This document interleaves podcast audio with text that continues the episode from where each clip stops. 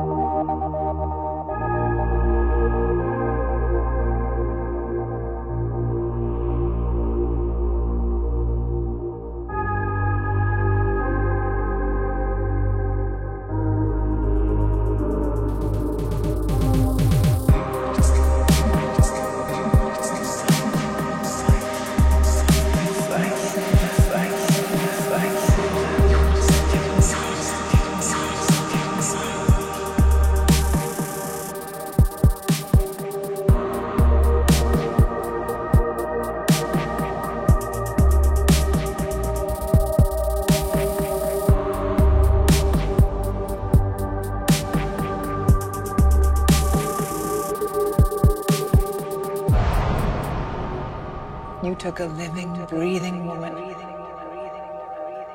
and you turned her into a statue.